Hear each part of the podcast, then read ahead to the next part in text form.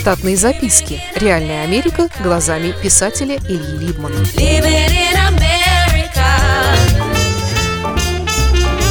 Кое-что об инвалидах вообще и о слепцах в частности. Мой подсознательный умственный счетчик все еще регистрирует присутствие инвалидов в публичных местах или просто на улицах и как бы сравнивает их количество с инвалидами в Штатах. Конечно, мои наблюдения поверхностные. Инвалидов в Питере стало значительно меньше, чем было во времена моего детства. К тому же большинство из них инвалиды по старости, а не от колониальных войн. Штатах редко увидишь на улице одинокого инвалида по старости. Их большинство находится под присмотром родственников или социальной прислуги. Каким-то образом в Штатах больше слепых мужчин, чем здесь. Но слепые в Штатах часто не хотят считать себя инвалидами и при любой маломальской возможности пытаются заниматься оплачиваемым трудом. Скажем, если человек потерял зрение благодаря профессии и был при этом членом профсоюза, то и потом если он того хочет, то получает поддержку от своего профсоюза в качестве возможной подработки. Помню случай с одним фотографом, который потерял 100% зрения, но работы свои не бросил, а продолжал делать художественные снимки в ателье. Он выставлял свою натуру для съемки способом отсчета шагов до нее, а потом просил подавать натуру звуковые сигналы для максимальной фокусировки объектива на источник звука. Про него была целая программа по трубе с переводом его в студию. Глядя на него, нельзя было сказать, что он слепой. Может быть, он одет был немного старомодно. Яркая узкая одежда времен фанка и популярности группы Sly and Family Stone – эдакий чернокожий вариант нашего Паниковского. Помню, что во время интервью, несмотря на звуковые сигналы, он все время норовил смотреть мимо камеры – к нему на съемку надо записываться заблаговременно, потому что фотографии, им выполненные, считаются предметами искусства слепых, а не просто так, на память. А ну-ка сделайте мне фото, месье Жан. Меня заделайте, чтоб было как у Парижа. А ну-ка сделайте мне фото, месье Жан. Сейчас я ваш моншер, и я иду поближе. А Слово искусство здесь играет не последнюю роль, потому что если посмотреть на те фотки, то сразу не понять, как же они достигают такого качества имеют влияние на нас зрячих. Объяснение этому только одно – великая сила искусства. Все изображения настолько динамичны, что шлейф движения прослеживается вне запечатленного.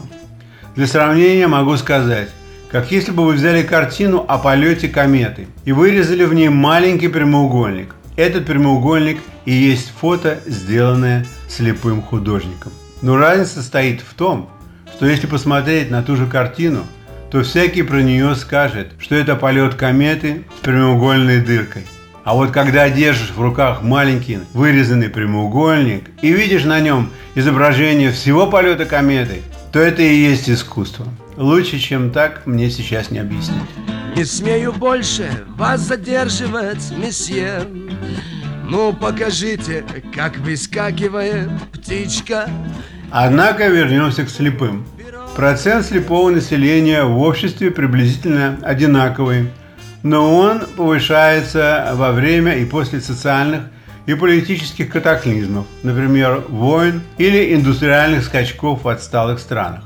Я не буду описывать средневековых групповых слепцов, заблудившихся между холерными городами, или слепых музыкантов типа Бачели, Стиви Вандера, Рэй Чарльза, или всякого рода производственных комбинатов, на которых натурально или насильственно ослепленные люди занимались посильным трудом – собирали картонные коробки, плели сетки для спортивных мероприятий или простые продуктовые авоськи. А хочу отметить, какую замечательную нишу некоторые из них нашли в американском театральном мире. Не пора ли, друзья мои, нам замахнуться на Вильяма, понимаете, нашего Шекспира? И замахнемся! Если вы, мой слушатель, жили бы в Нью-Йорке и посещали театр, 5-6 раз в году, то хотя бы в одно из посещений могли бы заметить на сцене слепого или даже двух, которые к событиям спектакля никакого отношения не имеют.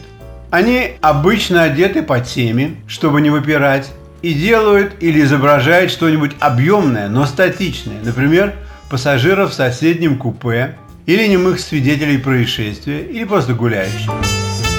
Сам я небольшой театрал, но все равно видел, как после занавеса, опущенного для антракта, откуда-то на сцене появился неловкий мужчина, который лицом и руками пытался добыть себе дорогу сквозь пыльный бархат назад на сцену. Зрители в зале подумали, что это комическая реприза, и стали над ним смеяться, на что он повернулся к ним лицом и нецензурно всех обкладывал, пока чья-то рука из-за занавеса не втащила его на сцену. Кроме пассивных слепцов, в театральных постановках бывают еще и активные. Как все мы знаем, многие великие литературные произведения не были изначально написаны для постановки на сцене, а были адаптированы позже. По этой причине роль автора-рассказчика, но не участника событий, просто зависала между стульев, и некому было слово автора замолвить пока такого рассказчика не научились вводить в состав действующих лиц. Именно эти роли ведущих рассказчиков или свидетелей и стали популярными среди слепых актеров. Несведущая публика и не подозревает, что характер, сидящий на стуле у самой оркестровой ямы и делающий поучительные и саркастические ремарки в адрес героев и есть слепой актер – в антракте ему дают выпивку без очереди. На сцене его голос громче обычного декламирует с максимальным выражением иронии или печали самое важное о том, что уже произошло, но еще не до конца понято. Нехорошо, если он, правильно, если он целый день, понимаете, болтается в театре. Ведь насколько Ермолова играла бы лучше вечером, если бы она днем, э, понимаете, работала э, у шлифовального станка. В паузах между картинами он смотрит невидящим, но проницательным взглядом в самый первый ряд, так что у конкретного зрителя от такой непрошенной интимности мурашки по спине. В конце своих монологов перед поднятием занавеса он обычно предлагает «Давайте же посмотрим, что будет дальше». Штатные записки. Реальная Америка глазами писателя Ильи Либмана. Читайте книги русского писателя современной Америки Ильи Либмана. В них живо и не скучно описываются нестандартные ситуации, происходившие с бывшими гражданами Советского Союза на фоне американского урбанистического ландшафта. Повести «Алиса» с Райкой, «Второе дыхание», «Время апельсина» и «Малыш 21 века» можно приобрести в интернет-магазине Литрес или на сайте писателя читаливы.ру.